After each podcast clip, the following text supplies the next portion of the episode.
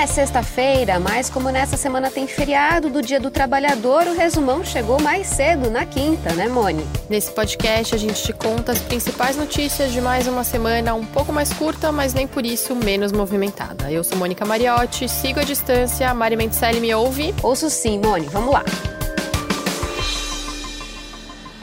O Brasil é o país com a maior taxa de contágio do novo coronavírus entre 48 países analisados. Isso é o que mostra um estudo do Imperial College de Londres.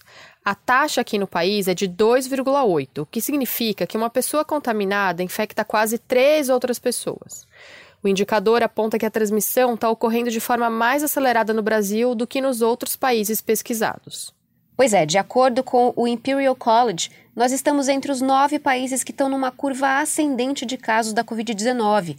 Na terça-feira, o Brasil passou a barreira de 5 mil mortos pela doença, ultrapassando a China em número de vítimas. Nesse mesmo dia, ao ser perguntado sobre o número de óbitos, o presidente Jair Bolsonaro reagiu assim: Mas e daí? Lamento, quer que faça o quê? Eu sou Messias, mas não faço milagre. Bolsonaro foi criticado por governadores e parlamentares de diferentes partidos. Ao ser criticado por esse e daí, o presidente voltou a reclamar da cobertura feita pela imprensa e diz que quem deve ser cobrado são governadores e prefeitos. São mais de 80 mil os casos no país, segundo o levantamento do G1, com base nas informações das secretarias estaduais de saúde.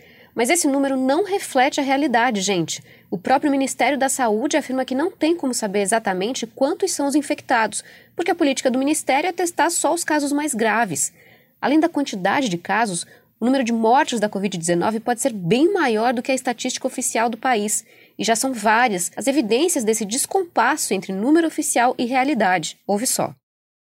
Em todo o país, os cartórios registraram um aumento de impressionantes 3 mil por cento no número de óbitos por síndrome respiratória aguda grave, desde a primeira morte por Covid no país até essa semana, isso em comparação com o mesmo período do ano passado. As mortes por causa indeterminada também subiram demais, 5.600%. Só na capital paulista, o número total de mortes naturais em março de 2020 ficou 168% acima da média histórica para o mês dos últimos cinco anos. E em Manaus, o número diário de enterros em cemitérios públicos aumentou 161% entre 9 e 25 de abril. Enquanto as evidências mostram que a gente não sabe exatamente a extensão da pandemia no país e que a gente está numa curva ascendente de aumento de casos e óbitos, algumas cidades resolveram flexibilizar o isolamento social.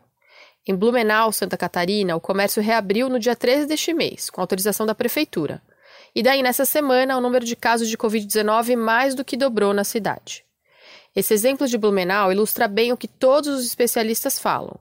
O que a gente faz hoje vai ser sentido daqui a duas semanas por causa do ciclo do vírus. Ou seja, se uma cidade relaxa o isolamento hoje, o aumento do número de casos vai ser sentido cerca de 15 dias depois, com risco de sobrecarga do sistema de saúde. É, e ainda falando sobre quarentena e isolamento, na quarta-feira, o ministro da Saúde, Nelson Teich, disse que o isolamento social é necessário porque, no meio da pandemia, abre aspas, você não sabe o que fazer, fecha aspas. O ministro falou isso numa audiência para senadores. Ele foi convidado para explicar as medidas do governo para conter a Covid-19. A medida de um isolamento que radicaliza o distanciamento, ele é necessário por quê? Porque você não sabe o que fazer. O Ministério da Saúde ele nunca mudou a orientação original de manter o distanciamento. Mari, vamos lembrar aqui que o isolamento social é recomendado pela Organização Mundial da Saúde, pelos especialistas e vem sendo adotado por governos do mundo inteiro. Inclusive, a Alemanha estendeu o isolamento social até o dia 10 de maio. Já o Reino Unido trabalha com a data de 7 de maio. E depois de semanas de uma quarentena rigorosíssima, os governos de Itália, Espanha e França anunciaram nesta semana seus planos para o relaxamento das restrições. Esse relaxamento vai ocorrer aos poucos e de forma controlada. E o presidente dos Estados Unidos, Donald Trump, disse que acompanha de perto a situação da Covid-19 aqui no Brasil. Para o Trump, existe um surto sério por aqui. Ele disse que o Brasil tomou um rumo totalmente diferente no combate à pandemia na comparação com outros países da América do Sul. A Argentina, por exemplo, que decretou uma quarentena rígida no dia 20 de março, quando o país tinha menos de 100 casos do novo coronavírus, agora se prepara para o relaxamento no comércio nas cidades que têm menos de 500 mil habitantes. O país vizinho tem mais de 4.200 casos e pouco mais de 200 mortos. Nessa semana, o mundo passou a marca dos 3 milhões de casos. Os Estados Unidos têm mais de um milhão de casos de coronavírus. Os países com maior número de infecções são Estados Unidos, com mais de um milhão, Espanha, Itália, que é o segundo país em número de vítimas, França, Reino Unido, Alemanha, Turquia, Rússia, Irã, China e o Brasil. Já são mais de 228 mil mortos no mundo. Nessa semana, a Agência Nacional de Vigilância Sanitária aprovou que farmácias e drogarias façam testes rápidos para diagnosticar Covid-19 enquanto durar a situação de emergência no país. Antes dessa decisão da Anvisa, os testes só podiam ser feitos em hospitais e clínicas. A adesão é voluntária e, para fazer o teste, precisa ter um profissional qualificado durante o horário de funcionamento. Mari, vamos lembrar aqui que as farmácias são estabelecimentos que vendem e manipulam remédios, as drogarias só vendem. Nas duas, a presença de um farmacêutico é obrigatória. Os testes vão ser feitos no local e o resultado tem que ser interpretado por um profissional de saúde. O teste rápido ajuda no diagnóstico, mas não tem finalidade de contar casos. Ou seja, não vai servir na contagem oficial dos casos de coronavírus do país. Isso porque esse é um teste que mede o nível de anticorpos, nos quais o falso negativo é mais comum. O presidente Jair Bolsonaro não engoliu a decisão do ministro do STF, Alexandre de Moraes, que barrou a indicação de Alexandre Ramagem para o cargo de diretor-geral da Polícia Federal. Num primeiro momento, a Advocacia Geral da União afirmou em uma nota oficial que não ia recorrer da decisão. Mais tarde, o Bolsonaro contrariou a AGU. Eu quero o Ramagem lá. Eu tenho certeza que esse sonho meu, mais dele, brevemente se concretizará. O presidente indicou Ramagem três dias depois da saída de Sérgio Moro do Ministério da Justiça. Ele saiu por causa da exoneração feita pelo presidente do então diretor-geral da Polícia Federal, Maurício Valeixo. Para o Ministério da Justiça, o presidente escolheu André Mendonça, que ocupava a Advocacia Geral da União. E para a PF, Alexandre Ramagem. Ramagem é diretor da ABIN, foi segurança de Bolsonaro durante a campanha presidencial e virou amigo de Carlos Bolsonaro. Tem até foto em que aparecem juntos numa festa de Réveillon.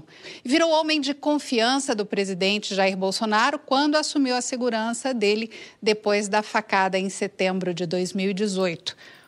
Mas o ministro do STF suspendeu a nomeação. Na decisão, que é provisória, Moraes afirma que a nomeação de Ramagem não cumpre os princípios constitucionais da impessoalidade, da moralidade e do interesse público. Se de fato a AGU recorrer dessa decisão de Moraes, o caso vai ser levado a plenário e será analisado pelos 11 ministros do Supremo.